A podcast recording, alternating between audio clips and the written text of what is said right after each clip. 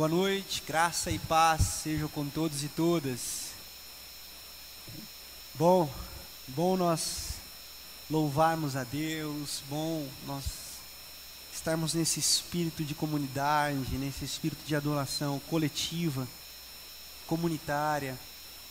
Eu disse hoje pela manhã, nós podemos louvar a Deus em qualquer lugar, em todos os lugares, inclusive o pedido do Evangelho é quer comais, quer bebais, quer façais qualquer coisa, façam isso para a glória de Deus. Mas a adoração comunitária, ela tem uma pegada diferente. É, é a igreja cantando junto, é a igreja louvando junto.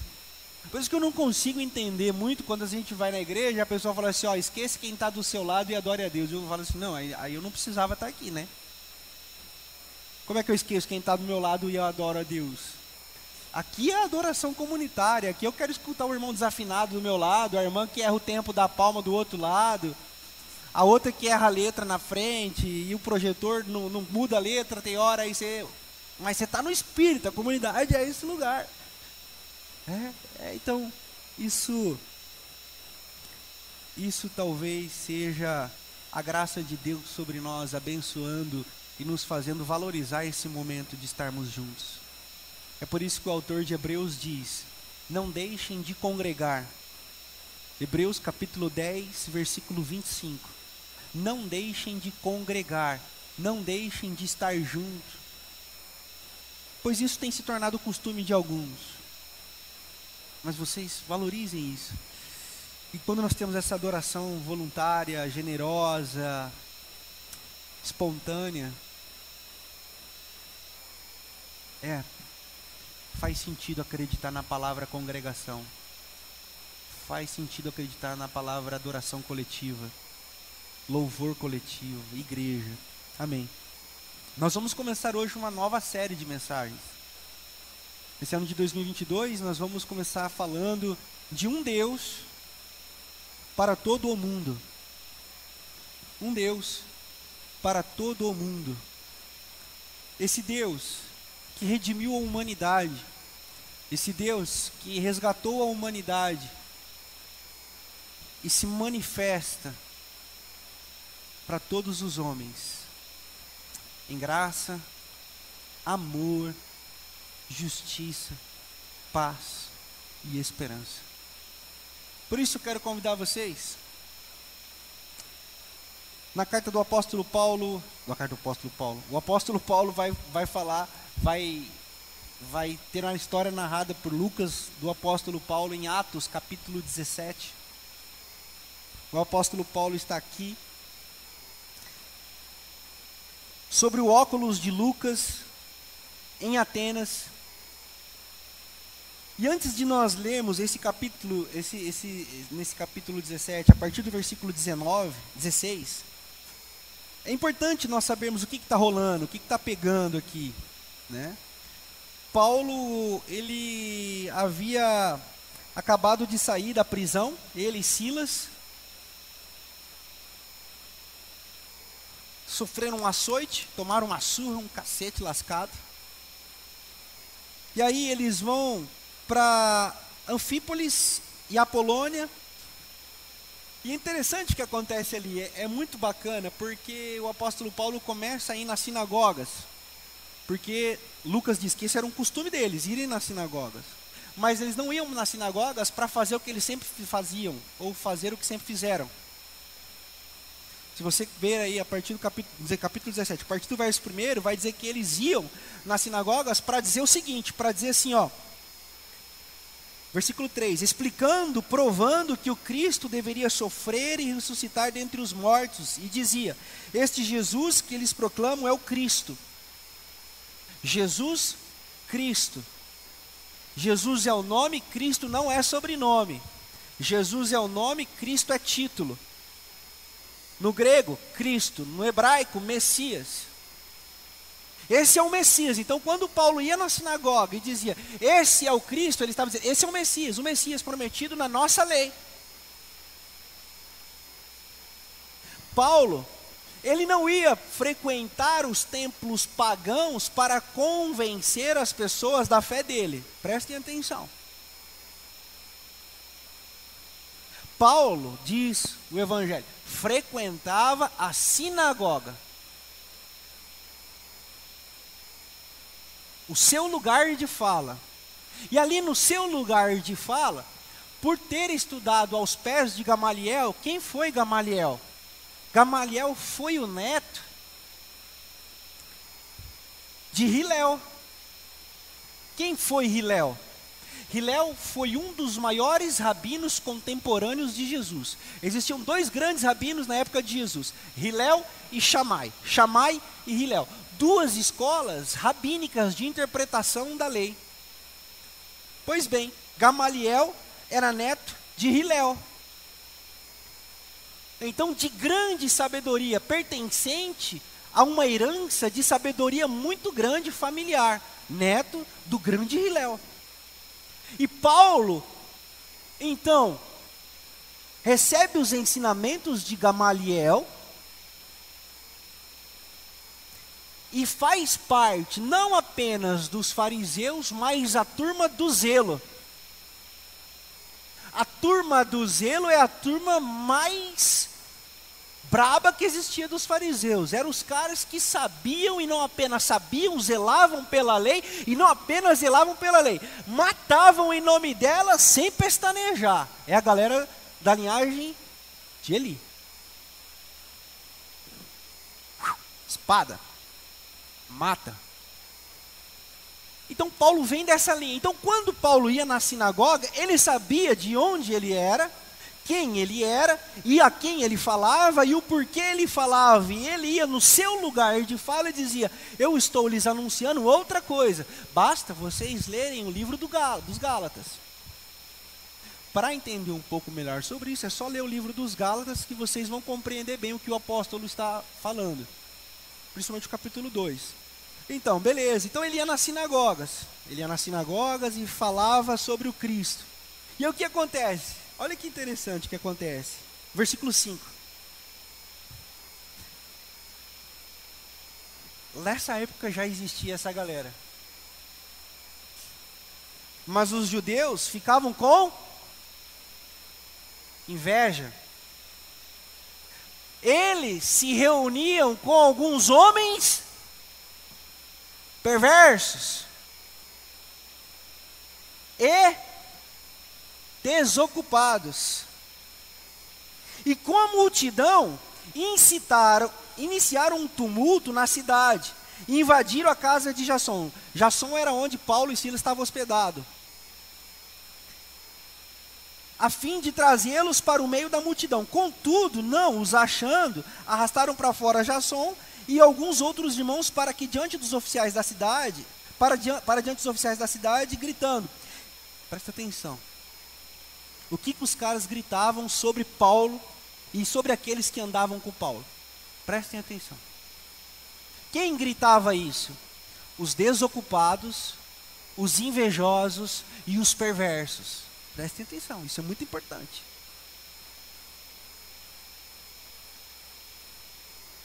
Esses homens têm causado um alvoroço por onde eles passam.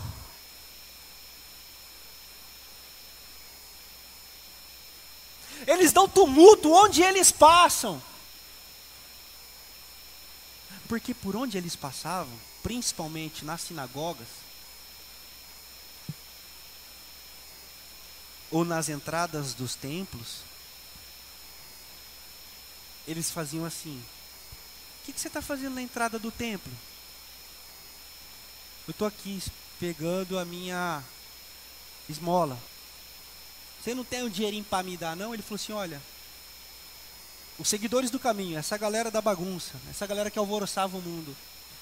Eu não tenho ouro nem prata. O que eu tenho, eu te dou. Em nome de Jesus, levanta e anda.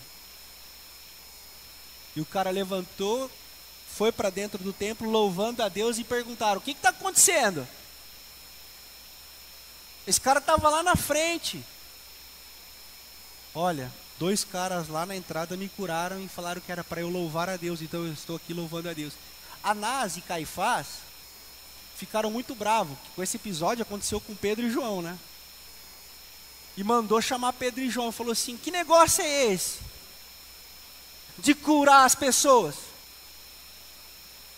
Porque os perversos, os desocupados, os invejosos, se incomodam com a mensagem de libertação do Evangelho e de um Deus que é para todo mundo, e de um Deus que abraça o mundo e sai curando e sai restaurando. Mas eu vou terminar essa história aqui. E aí Anás e Caifás ficam bravos com Pedro e João, porque Pedro e João curaram o cara, mas não era essa lógica que Pedro e João quebraram. O que Pedro e João quebraram é que Anás e Caifás pegavam o bonde dos aleijados, o bonde dos doentes, o bonde dos leprosos, o bonde dos, dos oprimidos e colocava na entrada do templo eles pedir esmola. E daquilo que eles arrecadavam de esmola, eles davam propina para os chefes da religião. Então o que Pedro e João o que Pedro e João quebrou? Quebrou uma lógica de enriquecimento em cima da opressão. E esses homens saíram pelo mundo espalhando uma mensagem. Qual a mensagem? De Lucas capítulo 4, a partir do verso 17. Eu sou a boa nova de libertação dos pobres, dos oprimidos, dos desvalidos, dos não assistidos. É simples assim. Simples assim evangelho. E aí, Paulo começa a causar tumulto por onde ele passa, porque agora, preste atenção, agora ele está na Grécia.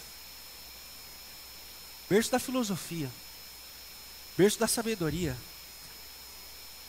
terra de Sócrates, Platão, Aristóteles, grandes poetas,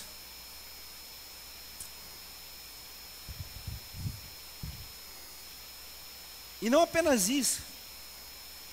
Ele também, dentro desse contexto, vai na sinagoga para anunciar o Cristo.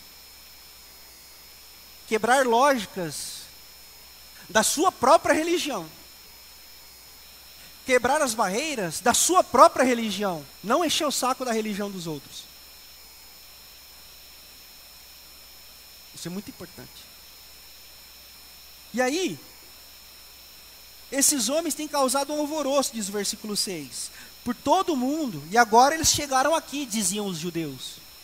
Eles vão causar tumulto aqui. Eles vão causar tumulto aqui. Jason os recebeu em sua casa. Por isso que eles vão causar tumulto aqui, porque Jason está com eles. Todos eles estão agindo contra os decretos de César, império, poder, opressão, mundo.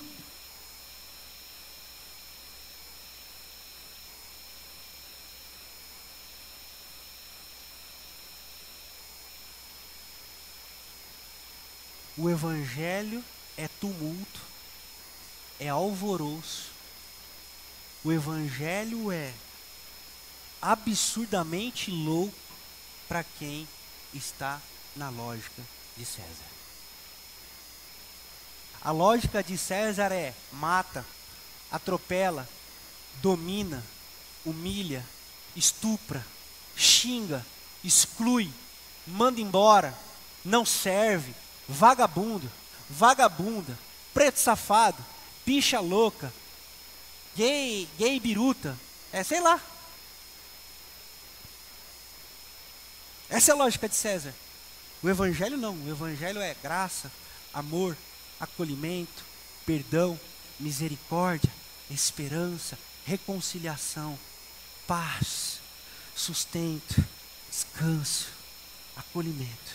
Está tudo bem. Vamos curar. Vamos caminhar. Levante-se. Ah, mas para os perversos,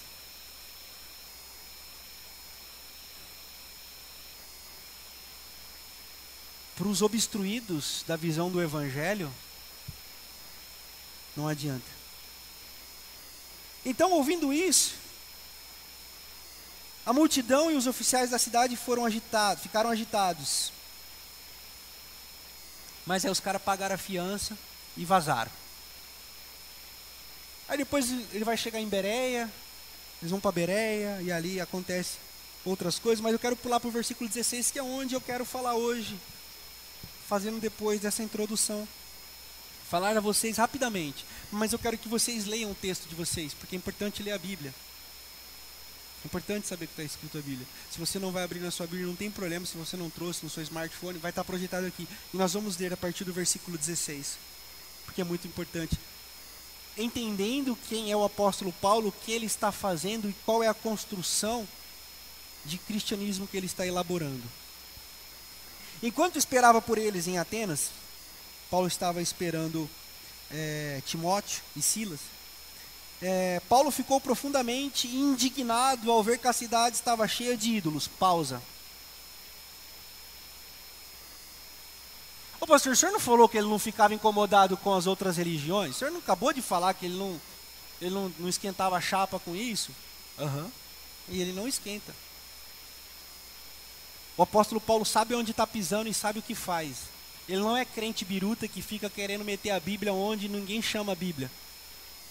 Ele é inteligente, inclusive, hoje, a inteligência do apóstolo Paulo, que é um dos maiores homens da história da humanidade, era, era tão grande, tão grande, que muitos hoje que se dizem sábios não chegariam à suficiência de amarrar o chinelo havaiana do apóstolo Paulo, que poderia estar quebrado, tinha que estar com o prego atravessado. Quem sabe que eu estou falando.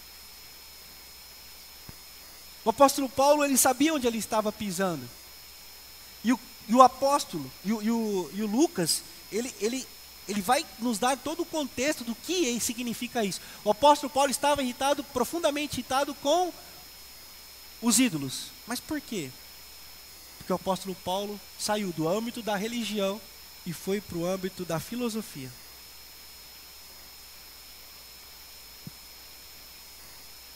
Por isso, discutia na sinagoga com os judeus. Com quem ele discutia era com os judeus. E com os gregos, tementes a Deus, bem como na praça principal todos os dias com aqueles que por ali se encontravam. Deixa eu dizer uma coisa para vocês. O que, que acontecia em Atenas? Os caras se reuniam numa praça. Praça. Nessa praça, nesse tempo, nesse ambiente, os caras eram loucos por sabedoria, por filosofia, que os caras, tudo que havia de novidade, os caras estavam ligados. Que, o que, que, tem de novo aí? Qual é a filosofia nova? Qual a religião nova? Qual é o pensamento novo? Qual é o cosmos novo, novo de espiritualidade? Qual é a, a, a, a nova, a nova lei da metafísica é, para pensar filosofia? Os caras estavam, é, tipo assim, viciados nisso. E o apóstolo Paulo, percebendo isso, ele, ele começou a ir para a praça para discutir também. Para discutir, para conversar. Porque ele, os caras estavam misturando religião, espiritualidade, filosofia. Ele falou: Picho, então dá para eu entrar aí também, irmão. E ele vapo. Entrou. E ele começava então a, com quem acreditava no, no, Deus que ele vinha trazendo, ele discutia nas bases. Com quem não acreditava no Deus que ele, ele ia por outras bases, nós vamos ver isso. Alguns filósofos é, epicureus e estoicos, olha só. Alguns filósofos epicureus e estoicos é, começaram a discutir com ele. Alguns perguntavam: o que ele está tentando dizer? O que está tentando dizer esta garela?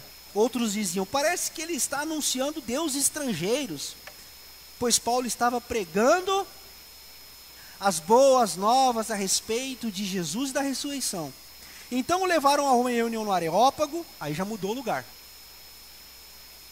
Assim, o bando de doido, é aqueles caras que se achavam inteligente, ia para a praça. Aqueles que de fato eram inteligentes e tinham alguma coisa a dizer eram trazidos para o Areópago que era o espaço dos filósofos de verdade. Paulo é levado para o Areópago. A discussão começa a ficar mais séria. Já vai precisar de mais base, irmão. Já vai precisar de mais fundamento. Vai tomar umas atravessadas. Vamos continuar o texto. Então levaram ao Areópago uma reunião, é, uma reunião no Areópago, onde lhe perguntaram: Podemos saber que novo ensino é esse que você está anunciando? Você está nos apresentando algumas ideias estranhas e queremos saber o que elas significam. Todos os atenienses e estrangeiros que ali viviam não se preocupavam com outra coisa, senão falar e ouvir as últimas novidades. Então Paulo levantou-se na reunião do Areópago e disse: Atenienses, vejo que em todos os aspectos vocês são muito religiosos, pois andando pela cidade observei cuidadosamente seus objetos de culto e encontrei até um altar com a inscrição: Ao Deus desconhecido. Olha, deixa. Olha, deixa. Ora, o que vocês adoram apesar de não conhecerem, eu lhes anuncio. Pá!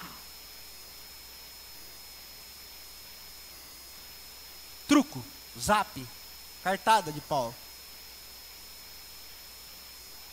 O Deus que fez o mundo e tudo que nele há é o Senhor dos céus e da terra, e não habita em santuários feitos por mãos humanas.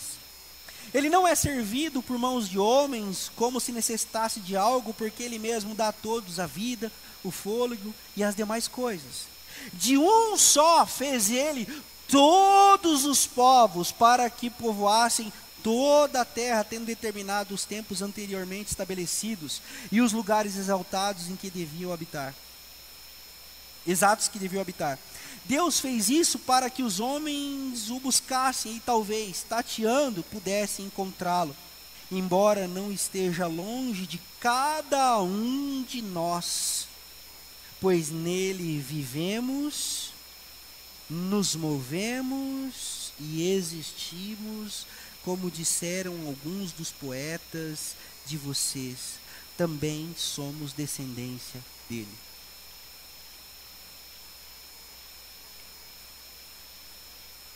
O tetragrama sagrado.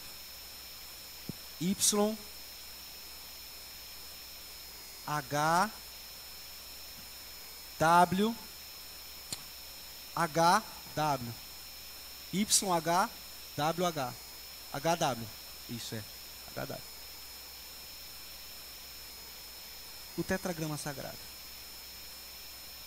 Impronunciável. Deus disse a Moisés: Esse é meu nome, anota.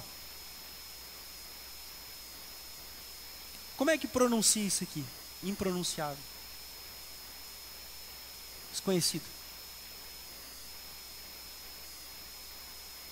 E a tradição talmúdica diz uma coisa muito bonita. Ela diz assim que a melhor expressão, ou mais próxima expressão de interpretação do tetragrama sagrado, sabe qual é? É isso aqui, ó. Presta atenção, vou fazer o som.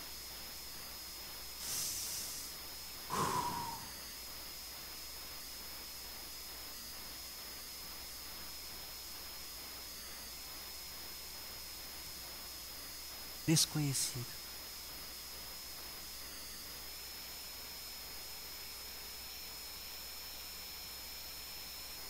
Desconhecido porque é inalcançável. Desconhecido porque é indomável. Desconhecido porque é absurdamente grandioso, poderoso, incabível em qualquer intelectualidade possível terrena. Desconhecido porque não dá.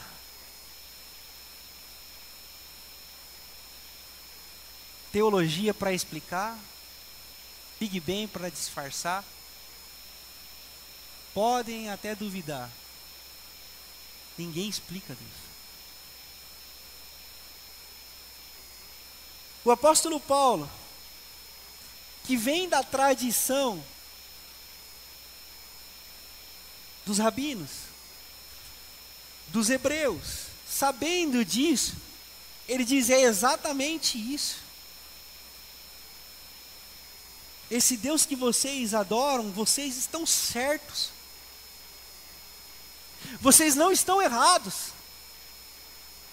Vocês estão certos, porque Ele é o Deus que ninguém conhece, porque ninguém sabe, porque ninguém pode vê-lo. Mas eu tenho uma coisa para vocês. Sobre todos os deuses que vocês têm imagem, todos, sobre todos os deuses que vocês têm templo, sobre todos os deuses que vocês fazem para vocês, existe um que é esse desconhecido que vocês nada conhecem, que vocês nada sabem. Eu sei, porque ele me derrubou do cavalo e falou comigo. A esse que vocês dizem não conhecer, eu lhes apresento essa noite, para dizer que ele fala com vocês para dizer que Ele conversa com vocês, porque Ele é um Deus para todo mundo, Ele não é mais o Deus de um povo sagrado, Ele não é mais o Deus de um povo separado, Ele não é mais um Deus exclusivo de uma nação. Ele é um Deus que se manifesta, segundo o livro de Hebreus, no fator Melquisedeque, ou na ordem segundo Melquisedeque, que significa que Deus já tinha os seus profetas antes mesmo de Abraão. Porque Abraão deu dízimo a Melquisedeque.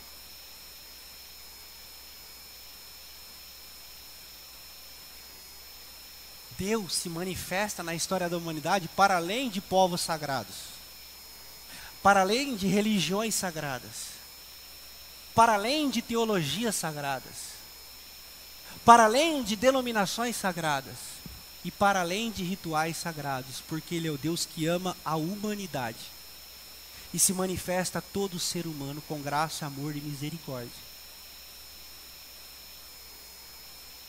Pastor Ed Renekiewicz diz uma coisa que eu achei muito legal. China. O chinês acordou e respirou, ó,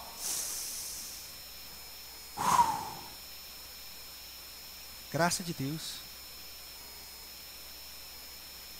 Patagônia. Friozinho.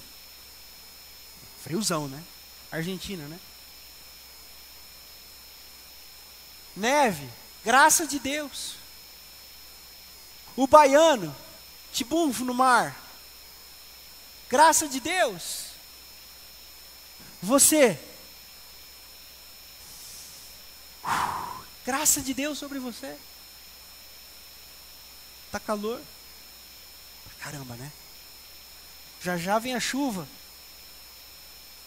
Não cai sobre quem orou, apenas. Não cai apenas sobre o povo evangélico. Não cai apenas sobre os que estão em jejum. Não cai apenas para os que vão no monte. Não cai apenas sobre os que fazem campanha. Não, não cai sobre todos, é graça de Deus, é graça de Deus, é graça de Deus. Por quê? Porque agora o Deus que antes era desconhecido se revelou através de Jesus Cristo, que morreu por todos, para que todos tenham livre acesso a Ele. Por isso que é um Deus, mas para todo mundo. Por isso que o apóstolo Paulo diz: olha, Sabe esse que vocês citam aqui no Areópago? O poeta de vocês. E aí Paulo se, se refere a Epimenides, um poeta de 600 anos antes de Cristo. E esse versículo que todo mundo gosta de falar muito, que é o versículo 28 do capítulo é, 17, pois nele vivemos, nos movemos e existimos, e existimos, é de um poeta Pagão. Agora a Bíblia é pagã? Agora a Bíblia não serve mais? Não, não, sabe por quê? Porque Deus, Deus, meus irmãos, é um Deus só, mas Deus para todo mundo. É por isso que eu vou convidar você agora a abrir a sua Bíblia em Efésios capítulo 4. Para você ver que o apóstolo Paulo, tinha essa consciência e escreve à igreja em Éfeso. Efésios capítulo 4, você vai ler a partir do verso 4. Se você puder grifar na sua Bíblia, grifa isso na sua Bíblia. Salva isso no teu coração. Mantém isso dentro de você, porque o apóstolo Paulo diz assim: há um só corpo e um só Espírito. Não, quer ver? Vamos ler a partir do primeiro. Não, até, vamos do primeiro. Desculpa aí a, a, a, projeção. Mas vamos a partir do primeiro até o, até o sete nós vamos. Como prisioneiro do Senhor, rogo-lhes que vivam de maneira digna da vocação que receberam. Os cristãos são chamados a uma sagrada vocação. Qual é a sagrada vocação? Condenar pessoas ao inferno? Qual que é a sagrada vocação? Ficar dizendo quem vai para os quintos dos infernos, quem não vai? Essa é a sagrada vocação da igreja? É isso que o apóstolo Paulo vai dizer para a gente? Bom, não sei, vamos ver o que ele está dizendo. Mas eu estou dizendo para vocês, o que não é. A sagrada vocação da igreja não é rotular pecados. A sagrada vocação da igreja não é excluir pessoas. A sagrada vocação da igreja não é humilhar pessoas. A sagrada vocação da igreja não é distinguir pessoas por raça, cor, condição sexual, condição financeira. Não, não é papel da igreja. A vocação da igreja, o apóstolo Paulo vai dizer aqui agora para a gente. Sejam completamente humildes, diz o versículo 2, e dóceis. Sejam pacientes, suportando uns aos outros com amor. Façam todo o esforço para conservar o que? A unidade no espírito pelo vínculo da paz. Olha o que ele diz. Há um só corpo, um só espírito. Assim como a esperança para a qual vocês foram chamadas também é uma só. Há um só Senhor, uma só fé, um só batismo um só Deus, Pai de todos, que é sobre todos, por meio de todos, e em que parte que a gente não entendeu? Que parte? Quando foi que a gente se perdeu? Quando foi que você se sentiu excluído? Quem foi que disse para você que você não faz parte? Quem foi que disse que você não é suficientemente bom ou boa para estar tá na comunhão? Quem foi que disse? Quem foi que disse que você não poderia se assentar na mesa da comunhão? Quem foi que disse? Porque o Evangelho não diz isso. Por isso eu quero finalizar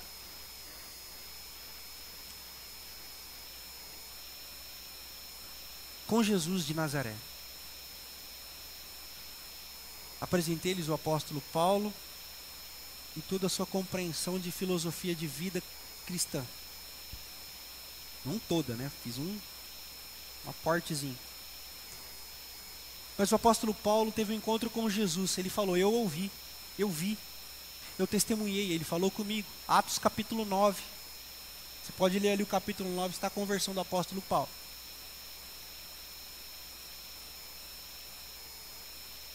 Ele foi levado para um lugar.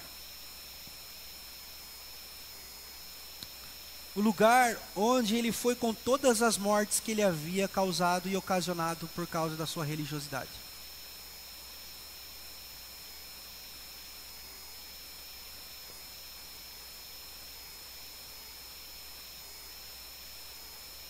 Você sabe que Judas não suportou esse lugar, né? Judas não suportou conviver um dia com o lugar do erro e tirou a própria vida. Tem irmãos que vivem uma vida inteira na falsidade e metem o pau em Judas. Tem irmãos que levam uma vida na hipocrisia e na mentira, e ó no Judas. Judas é grande, Judas é digno. Eu tenho um carinho por Judas. Ele foi homem suficiente para, inclusive, não resistir à pressão de ter ferido o nosso Senhor. Mas o que eu quero dizer é que Jesus nos convida a esse lugar que ele encontrou com o apóstolo Paulo. E sussurrou no ouvido dele: Paulo, Paulo, por que você me persegue? Jesus nos leva para esse lugar essa noite. Todos nós, porque Ele é o Deus de todo mundo. E esse lugar se encontra em Mateus. Eu quero convidar você abrir a sua Bíblia no Evangelho segundo nos escreve Mateus.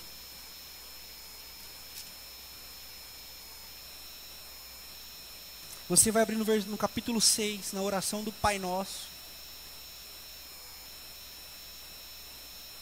A partir do versículo 5, preste atenção, é aqui que eu quero finalizar.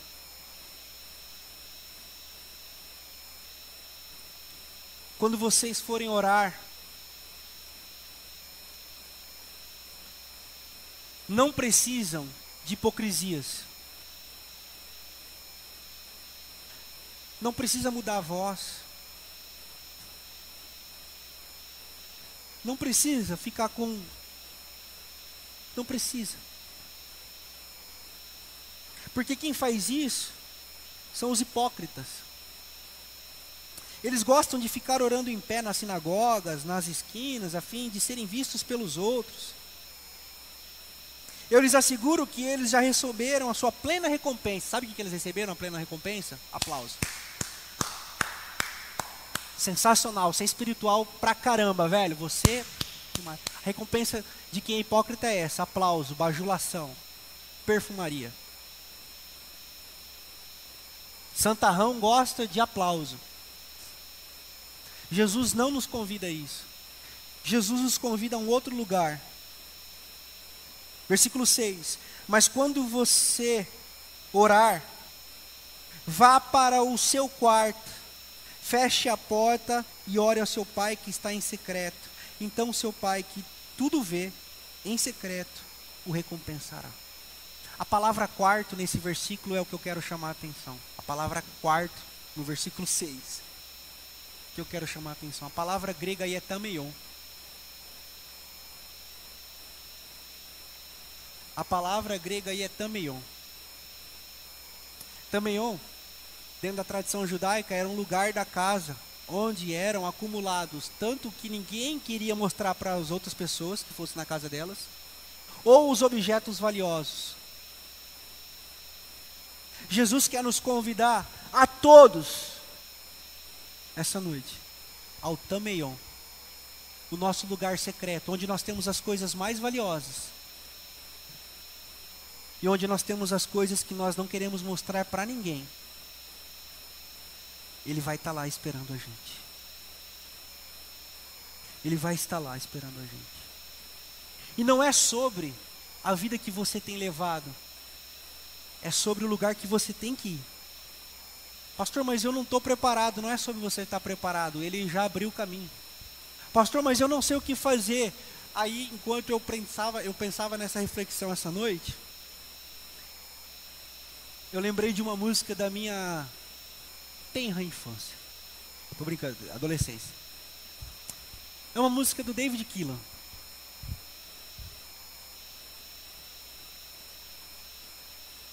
Que ela dizia assim, ó. Você não precisa saber como orar. Você só precisa saber como chamar.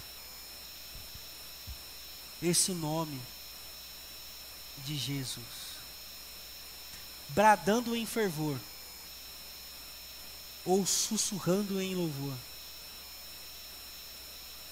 Chame pelo nome de Jesus. Marcão disse que nós não sabemos orar. A Bíblia já tinha dito isso, né? Ela nos avisa, né, Marcão? Vocês não sabem orar, vocês não sabem pedir, mas é por isso que o Espírito intercede por nós, com gemidos inexprimíveis. Talvez o que você precisa hoje é apenas se entregar. É sair do lugar do medo. É sair do lugar de exclusão que te colocaram. É sair das cadeias que te prendem e te colocam longe da vida comunitária, da vida com Deus, da vida com sua família, da vida com a espiritualidade saudável. Talvez só o que você precisa é ir para o seu tameion. E nessa noite nós vamos para o nosso Tameion. Todos nós estamos convidados a isso. Porque Ele é um Deus para todo mundo. E ó, por onde você passar, diga às pessoas que elas podem ir também para o Tameion. Não pergunte qual religião ela é. Não pergunte qual igreja ela é. Não pergunte o que ela fez no verão passado, porque isso não é da sua conta. Fale para ela que tem um Deus que a ama, porque existe um Deus que é para todo mundo. E o Espírito, esse vai restaurar, esse vai tratar, esse vai curar. E é esse quem toca no coração, nos corações. Não somos nós. Mas vamos nos curar primeiro. Vamos para o nosso Tameion. Vamos se chegar na mesa de Jesus de Nazaré. Vamos se assentar com Ele. Por isso nós estamos hoje diante da ceia do Senhor. Diante da ceia. A mesa. Que Jesus nos convida para examinarmos a nós mesmos. E nos achegarmos a Ele. Todos estão convidados. Pastor, quem está apto para participar da ceia? A pergunta não é essa, meu chefe. Minha boa camarada, a pergunta não é essa. A pergunta é por que você não vai participar? Não porque. Ah, não, porque. Não é sobre isso. É sobre o Deus que te reconciliou com Ele. Pastor, mas eu eu tô sujo, eu posso vir para a mesa? Ele não veio para os bons, ele veio para os que não eram bons.